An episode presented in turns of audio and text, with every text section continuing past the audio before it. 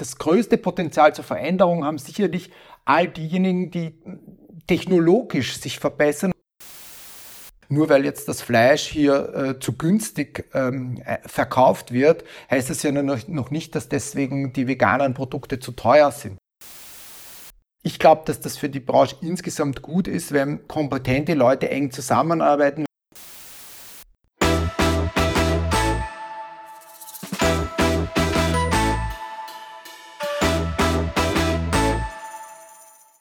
Hallo und herzlich willkommen bei Regalplatz, dem Podcast der Lebensmittelpraxis. Mein Name ist Elena Kuss, ich bin Redakteurin der Lebensmittelpraxis.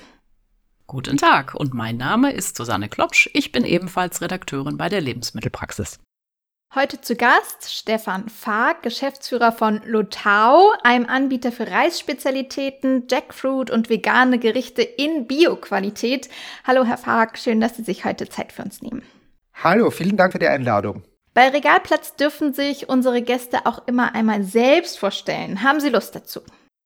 Ja, natürlich, klar, danke, Frau Kuss. Also, mein Name ist Stefan Fack, ich bin Betriebswirt, habe ähm, äh, Betriebswirtschaft in Wien studiert, habe danach in der Werbe- und Tourismusbranche gearbeitet und dann ähm, Ende 2009 eine Suche in Asien äh, begonnen nach neuen Perspektiven und bin dann äh, auf dieser Reise tatsächlich ähm, auf das Thema Reis gekommen. Das hat mich total fasziniert, dass es so einen Gap gibt zwischen dem Stellenwert, den der Reis in Asien hat und ähm, in den asiatischen Ländern und dem Stellenwert, den er in Deutschland hat. Und das fand ich spannend und habe daraus ähm, heraus äh, die Marke Lotao gegründet ähm, die mittlerweile eine internationale Feinschmecker-Genussmarke geworden ist und die sich ja auch ganz gewaltig entwickelt hat. Ich wurde dann immer mehr vom Risolier zum Foodhunter, zum Entdecker und wie Sie vorhin schon gesagt haben, heute tatsächlich ist unsere Spezial, äh, unser Spezialsortiment äh, ist eben im Bereich der veganen Fertiggerichte, der Bio-Halbfertiggerichte, aber auch Snacks, die wir im Programm haben. Ähm, was mich interessieren würde, wie würde denn, wie sollte, sagen wir mal so, der Speiseplan der Zukunft Ihrer Meinung denn aussehen? Also ich bin ziemlich äh, großer Verfechter der Trends des Zukunftsinstituts, die ja sagen, dass diese Einteilung in Flexitarier, ähm, Veganer, Vegetarier, dass das ja zunehmend abgelöst wird von einfach einer Darstellung, dass man sagt, man ernährt sich pflanzlich, äh, beziehungsweise man braucht zum Beispiel keine Würstchen aus Soja, man kann auch so ein tolles Gemüse essen. Dann gibt es andere Gruppen, die dann eben sagen, ja, äh, wenn Fleisch oder Fisch, dann eben ähm, äh, eine gute Qualität aus nachhaltigem Anbau. Also das ist auch ein Trend, den ich sehe, beziehungsweise eben als drittes wirklich die, die ähm, Technologien offen gegenüberstehen und die auch sagen, okay, ich bin ähm, eben auch gespannt, was es für neue Food-Trends gibt, ob das jetzt Insekten, Algen sind oder eben andere Food-Tech-Innovationen äh, wie In-vitro-Fleisch zum Beispiel, dass man dann immer mal ausprobiert. Also grundsätzlich sehr, sehr offen letztendlich. Absolut, ja. Also ich glaube, dass diese Einteilung in Nischen, dass sich die ein Stück weit äh, ähm, zugunsten von einer größeren Offenheit verabschieden wird. Und wenn man auch mit den Leuten redet, also es gibt ja immer mehr, die sagen, ich lehne eigentlich alles, was vegan ist, ab. Und ähm, ich brauche das nicht. Äh, der Mensch hat schon immer Fleisch gegessen. Und man muss ja auch eigentlich sagen, wenn man sich jetzt, ähm, also es kann ja jeder essen, was er will, und wenn man sich jetzt mal vernünftig überlegt, also ich muss ja jetzt nicht auch als, als äh, Fleischliebhaber jeden Tag mir einen Schnitzel reinstopfen, also ist es vielleicht nicht schlecht, mal Champignonsauce zu essen oder Kartoffelpüree mit ein paar Erbsen. Also äh, da muss ich ja jetzt dann nicht gleich ein Vegan-Logo draufknallen deswegen.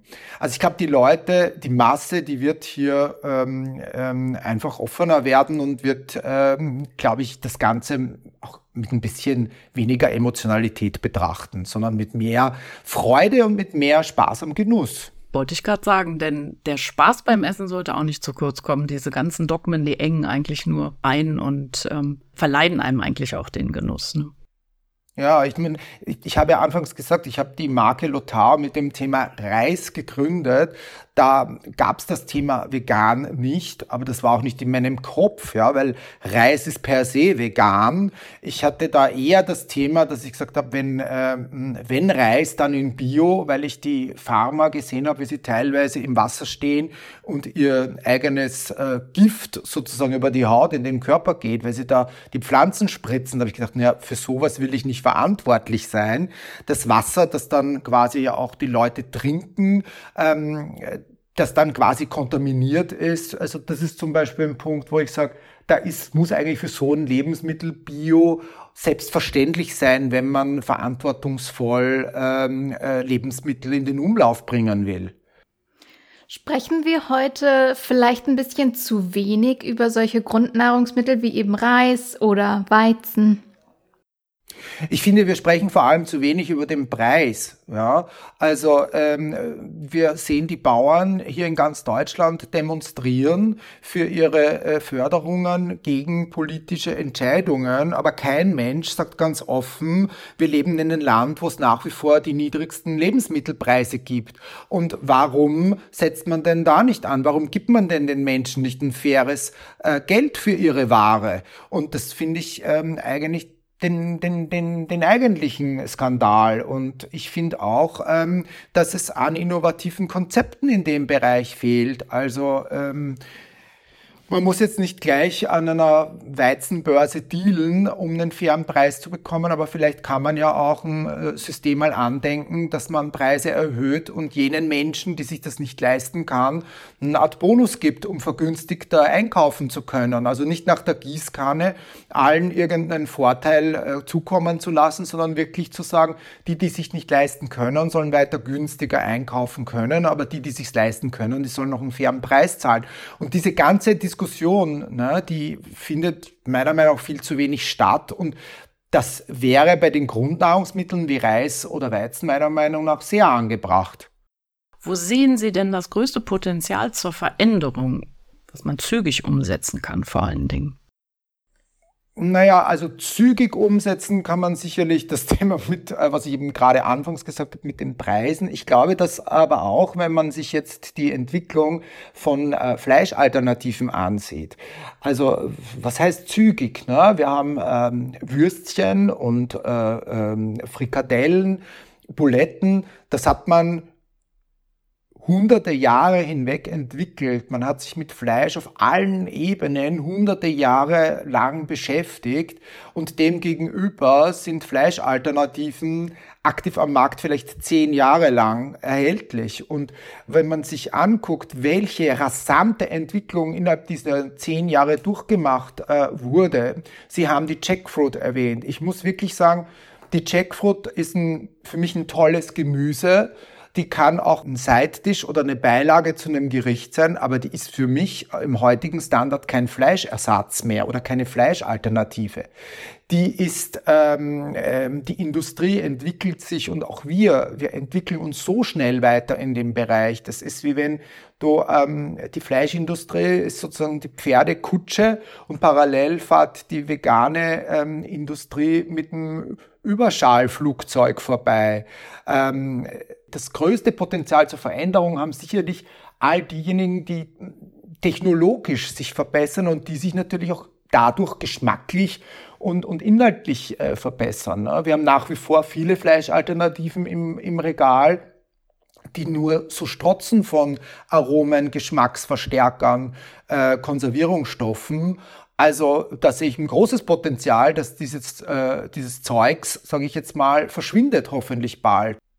Sehr spannender Punkt. Die Zutatenlisten sind wirklich oft erschreckend lang. Wie sieht das denn gerade aus mit der Akzeptanz unter den Verbrauchern? Ist das eher, dass das in Ordnung ist, dass das dazugehört? Oder beobachten Sie da auch vom Verbraucher die Bewegung, das, was Sie angesprochen haben, dass da Druck herrscht? Kürzen Sie diese Listen, lassen Sie diese Zusatzstoffe weg? Also Lothar, dadurch, dass wir auch sehr viel mit Drogerien zusammenarbeiten, ähm, verzichtet ja schon von Haus aus, von Anfang an auf sämtliche Zusätze, wie eben Aromen, Konservierungsstoffe. Wir haben eine Gefahrenstoffliste oder eine, eine, eine, eine, eine Schwarzliste, also wo wir eben Zutaten haben, die wir absolut ablehnen und die ist sehr, sehr lang, die hat über zehn Seiten und diese Liste, an diese Liste halten wir uns. Und dass das aber ein Trend ist, das sehen Sie ja heute schon, wenn Sie im frische Regal schauen. Ähm, die großen Anbieter schreiben das ja mittlerweile auch schon ganz klar auf ihre neuen Verpackungen, dass das eben nicht drinnen ist. Wenn man es dann umdreht, findet man dann doch das eine oder andere. Ich möchte auch nicht wissen, was dann in den berühmten Gewürzmischungen, die da angegeben werden, dann tatsächlich drinnen ist. Aber hm, Tatsache ist, die Konsumenten und Konsumentinnen werden künftig mehr auf die äh, Hinterseite der Verpackung gucken. Lidl reduzierte die Preise der veganen Ersatzprodukte für Fleisch- und Milchprodukte hier in Deutschland dauerhaft auf das Niveau ihrer tierischen Vorbilder, also zum Teil wirklich ordentlich im Preis runter. Aldi hat kurz danach nachgezogen. Ist das eine gute Nachricht für die Erde? Naja, für die Erde wahrscheinlich nicht. So weit würde ich nicht gehen. Ähm, vielleicht äh, schließt das auch ein Stück an die Frage von äh, Frau Kuss an. Es gibt eine, eine Studie, eine neue Studie der GfK, die äh, zeigt ganz klar, dass die Bereitschaft vor allem auch in jüngeren Zielgruppen vegane Lebensmittel zu kaufen, dass die in jüngster Zeit sogar leicht abnimmt. Also, dass dieser Trend so 2023 so ein bisschen verflacht ist und ein Grund sind tatsächlich dafür auch die Preise, dass ähm, die Kunden auch eben nicht unbedingt bereit sind, eben äh, ein Vielfaches äh, zu bezahlen, was äh, eben eine Fleischalternative oder ein Fleischprodukt kosten würde. Gleichzeitig muss man sagen, wenn ich auf Dauer eine bestimmte Qualität haben möchte und auch äh, eben nicht einen Trend haben möchte, dass dann in ein paar Jahren die veganen Produzenten auf die Straße gehen, so wie heute die Bauern, dann wäre es auch da angebracht, einen fairen und äh, beständigen Preis zu zahlen. Nur weil jetzt das Fleisch hier äh, zu günstig ähm, äh, verkauft wird, heißt es ja noch nicht, dass deswegen die veganen Produkte zu teuer sind. Also ich glaube, Insgesamt wird es der Erde besser tun, wenn ähm, die Preise danach wieder erhöht werden. Für einen einmaligen Belebungseffekt, ja, um das Geschäft anzukurbeln, um ähm, jetzt auch, sag ich mal, auf die neuen Qualitäten aufmerksam zu machen, die in dem Bereich ja sind. Also wenn ich jetzt an Vermondo denke, der, der vegane Aufschnitt von Vermondo, der ist ja total lecker. Wenn ich mir jetzt denke, okay, jetzt gibt es vielleicht Leute, die das bisher nicht probiert haben, weil es ihnen zu teuer war, finde ich das gut. Aber ich hoffe schon, dass diese Preise dann wieder auf das Level kommen, der letztendlich auch ähm, für die Produzenten wichtig ist, weil die haben sich ja da nicht nur unbedingt eine goldene Nase verdient, die Preise haben ja meistens auch einen Grund. Hat der Handel da vielleicht auch gegenüber dem Verbraucher eine Beratungsaufgabe? Könnte der Handel da noch ein bisschen aktiver werden in puncto Aufklärung ähm, etc., um um eben so eine, diese Preissensibilität, die der Verbraucher oft hat, vielleicht ein bisschen abzuschwächen durch zusätzlich gewonnenes Wissen. Ja, ich weiß nicht, ob Beratungsaufgabe nicht zu hoch gegriffen ist. Ähm, vielleicht geht es einher, dass der Handel letztendlich ja vor allem eine Verantwortung hat. Und der ist ja ein bisschen wie im Sandwich. Er hat ja Verantwortung gegenüber den Konsumenten, er hat aber auch Verantwortung gegen den Lieferanten und der, dieser Verantwortung wird er ja oft nicht so gerecht.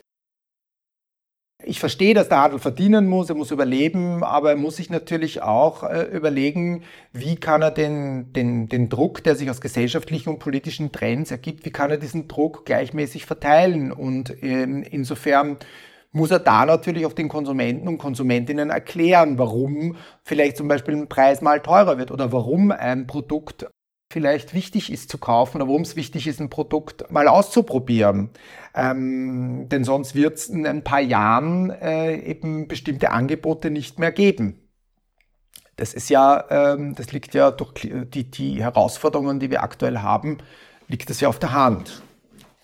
Gerade jetzt, sage ich mal, in Nischenbereichen. Da schließt sich für mich die Frage an, welche Rolle spielt der Handel generell, wenn es um die Zukunft der Lebensmittel geht?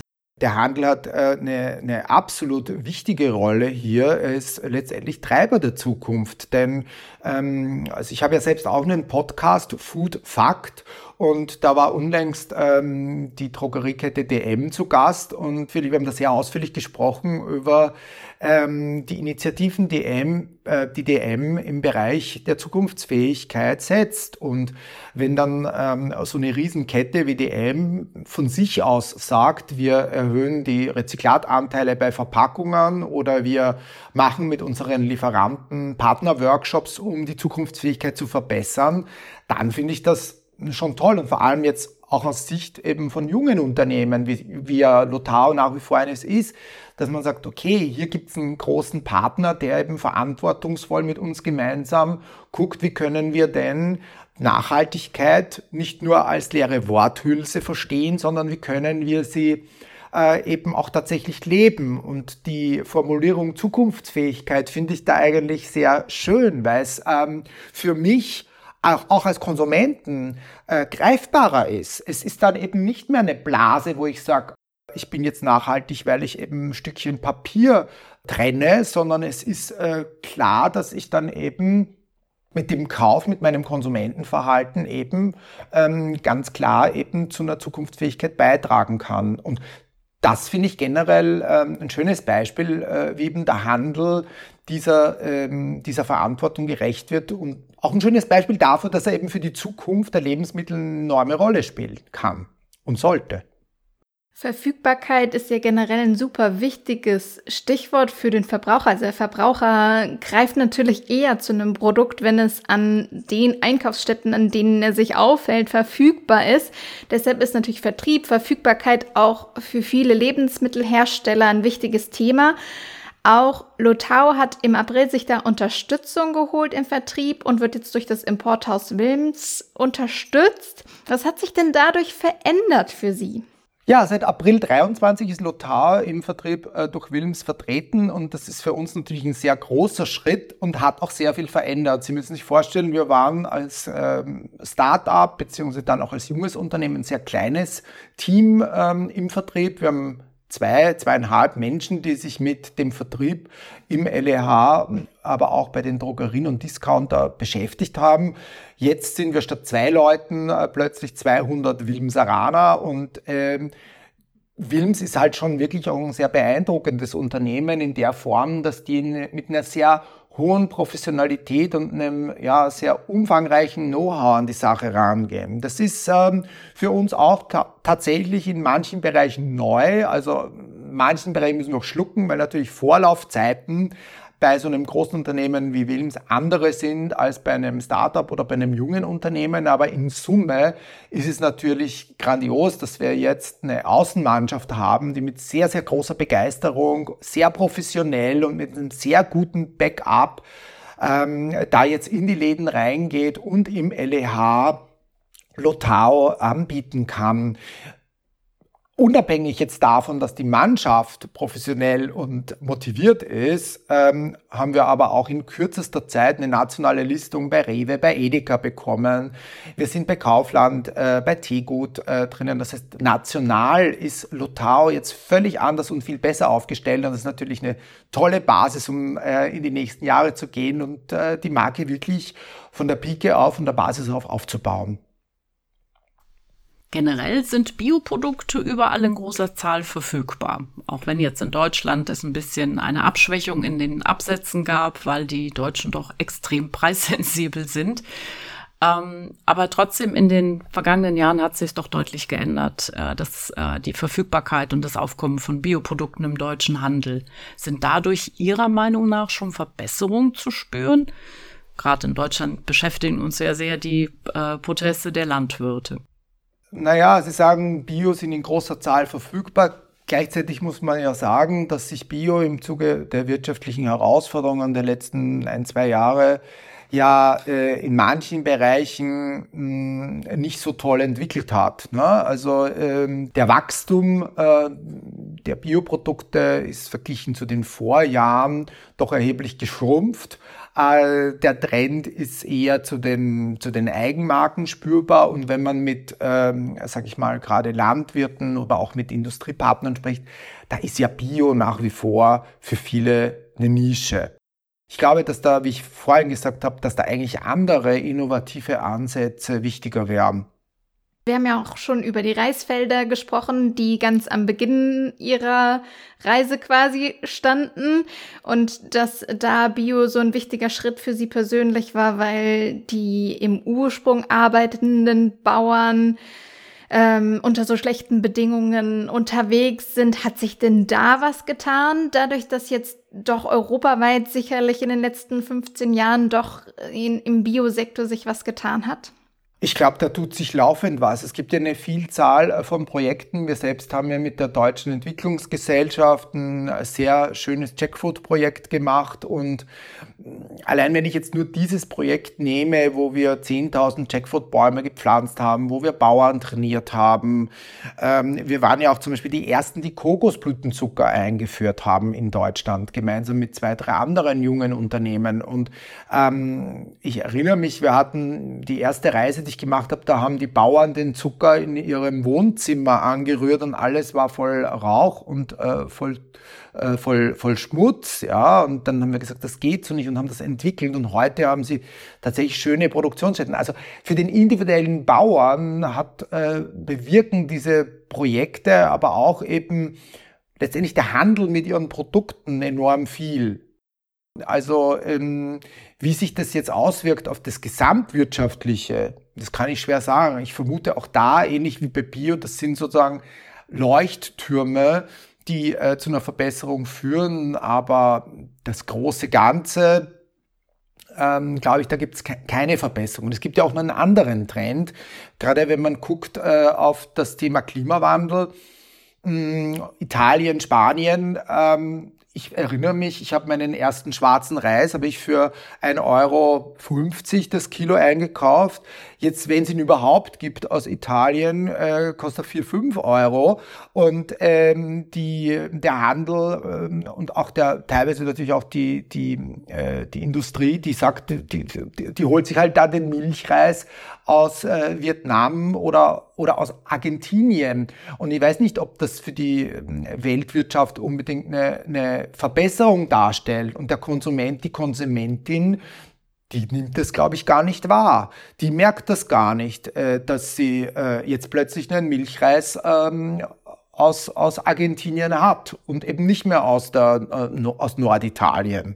Also noch kaschieren wir ja auch solche Effekte, erwarten on top noch dazu unveränderte Preise, was völlig absurd eigentlich ist.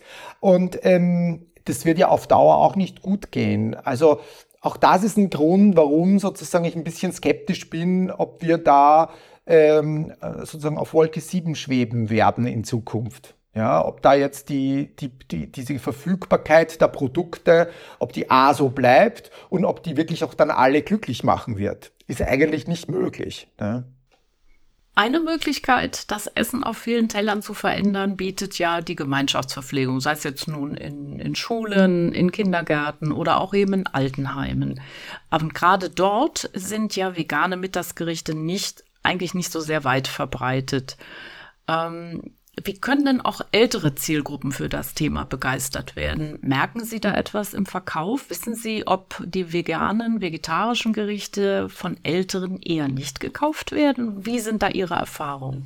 Ähm, die GfK-Studie, die ich vorhin äh, zitiert habe, zeigt ganz deutlich, dass ältere Zielgruppen ähm, vegane Produkte weniger kaufen.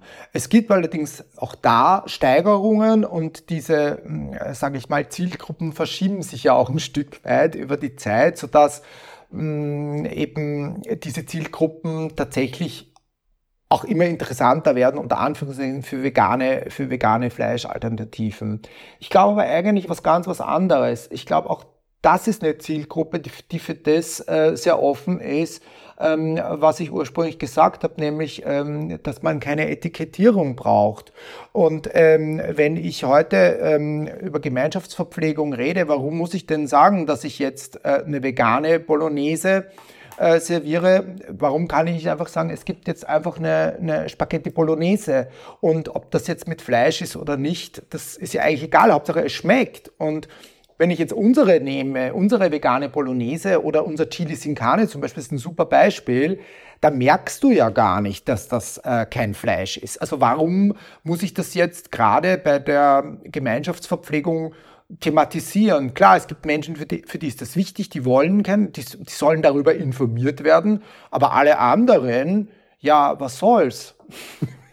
also ich glaube, wenn der Preis passt äh, und vor allem wenn der Geschmack stimmt, also wenn das geschmacklich in Ordnung ist ähm, und das eben nicht voller äh, Chemikalien ist, sondern eben natürliches Produkt.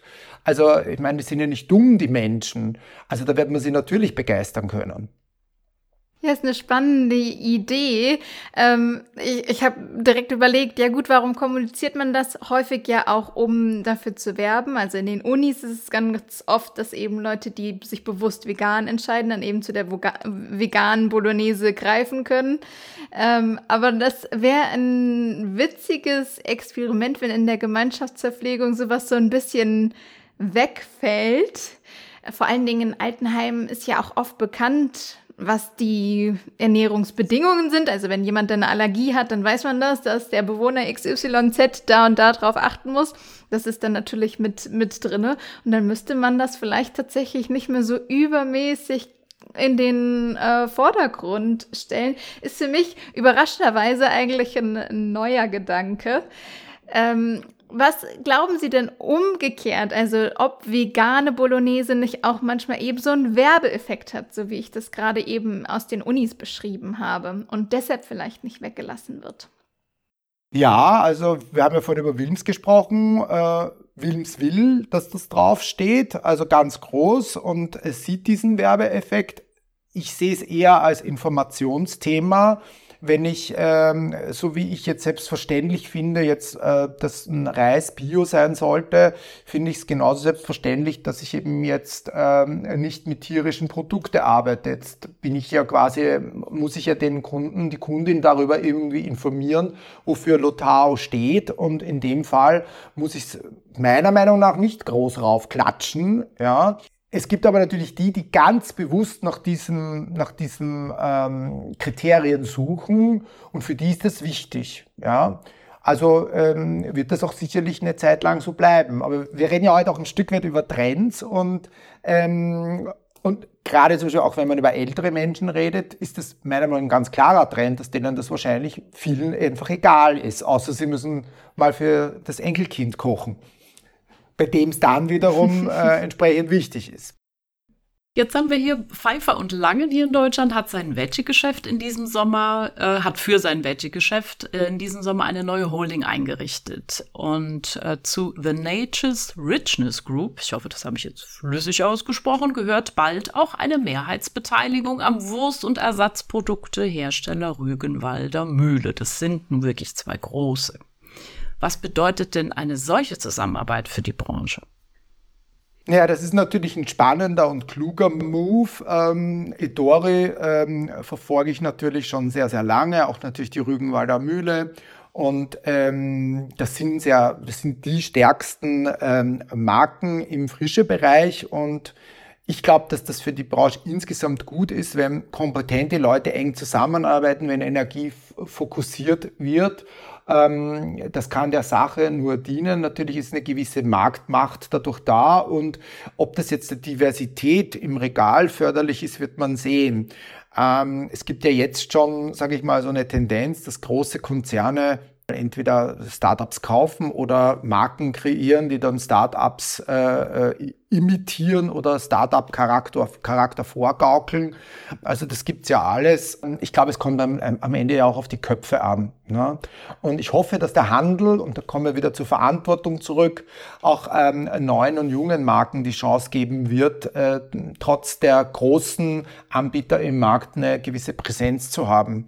Eine Freundin von mir arbeitet gerade in einem sehr, sehr spannenden Commodity, einer Tofu-Alternative zum Beispiel, da fände ich es schade, wenn die dann keinen Platz im frischen Regal findet.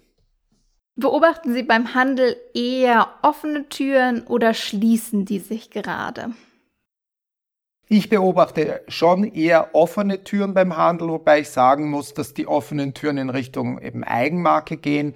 Lotau ähm, koordiniert oder beziehungsweise ist auch zuständig für das Private Label Geschäft, unter anderem der Biozentrale oder gar eher Olivenöle, all das machen wir.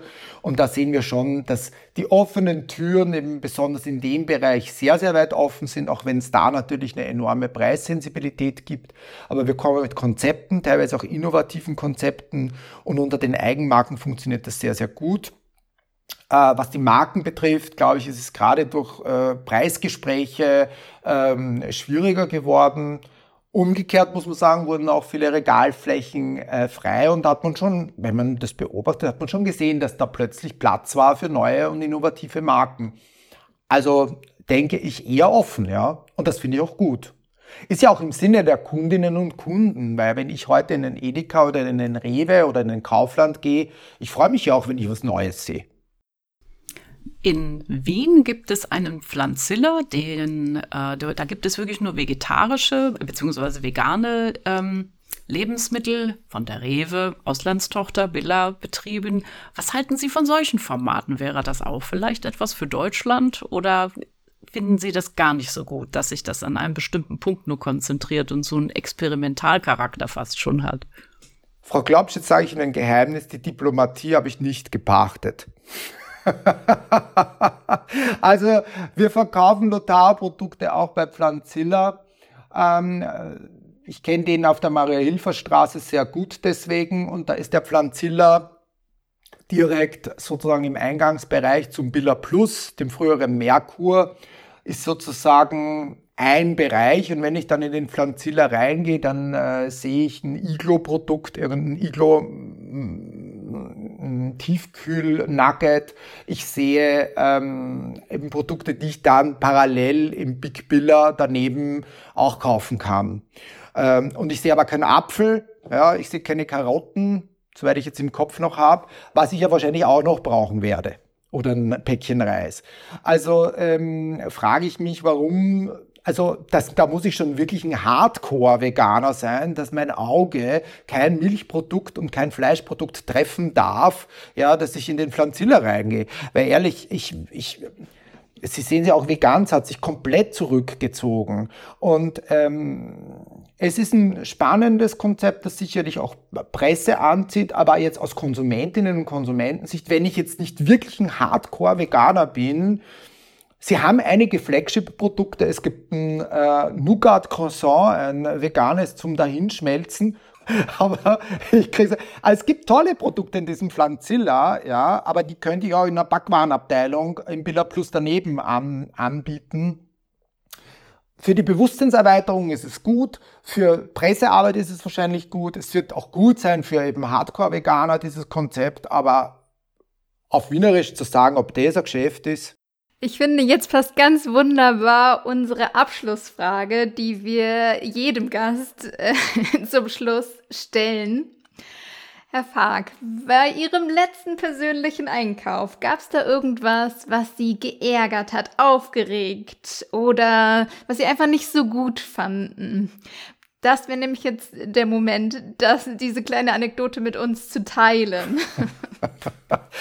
Ach, wissen Sie, ich beschäftige mich gerade sehr viel mit Mehl und Backwaren und so. Und bei meinem letzten Einkauf musste ich in drei verschiedene Regale gehen. Ich sage jetzt nicht bei wem, um äh, das Mehlangebot mir mal anzugucken. Und ähm, ähm, das hat mich schon ein bisschen irritiert. Ne? Ich habe gedacht, jetzt nur noch, dass es im Kassenbereich nicht liegt. Also klar, verschiedene Qualitäten ähm, mit verschiedenen Labels drauf, etc. etc. Aber eigentlich hätte ich mich gefreut, wenn es ein Mehlregal gegeben hätte, wo einfach alles drin ist und ich kann das dann vergleichen und aus die Maus. Und das hat mich geärgert, kann ich Ihnen sagen. In dem Team bin ich auch, ist mir auch schon passiert und das ist wirklich ähm, auch eine verwunderliche Entwicklung in den Supermärkten, diese extreme Verteilung. Vielen Dank für Ihre Zeit. Das war Regalplatz, der Podcast der Lebensmittelpraxis. Bis zum nächsten Mal.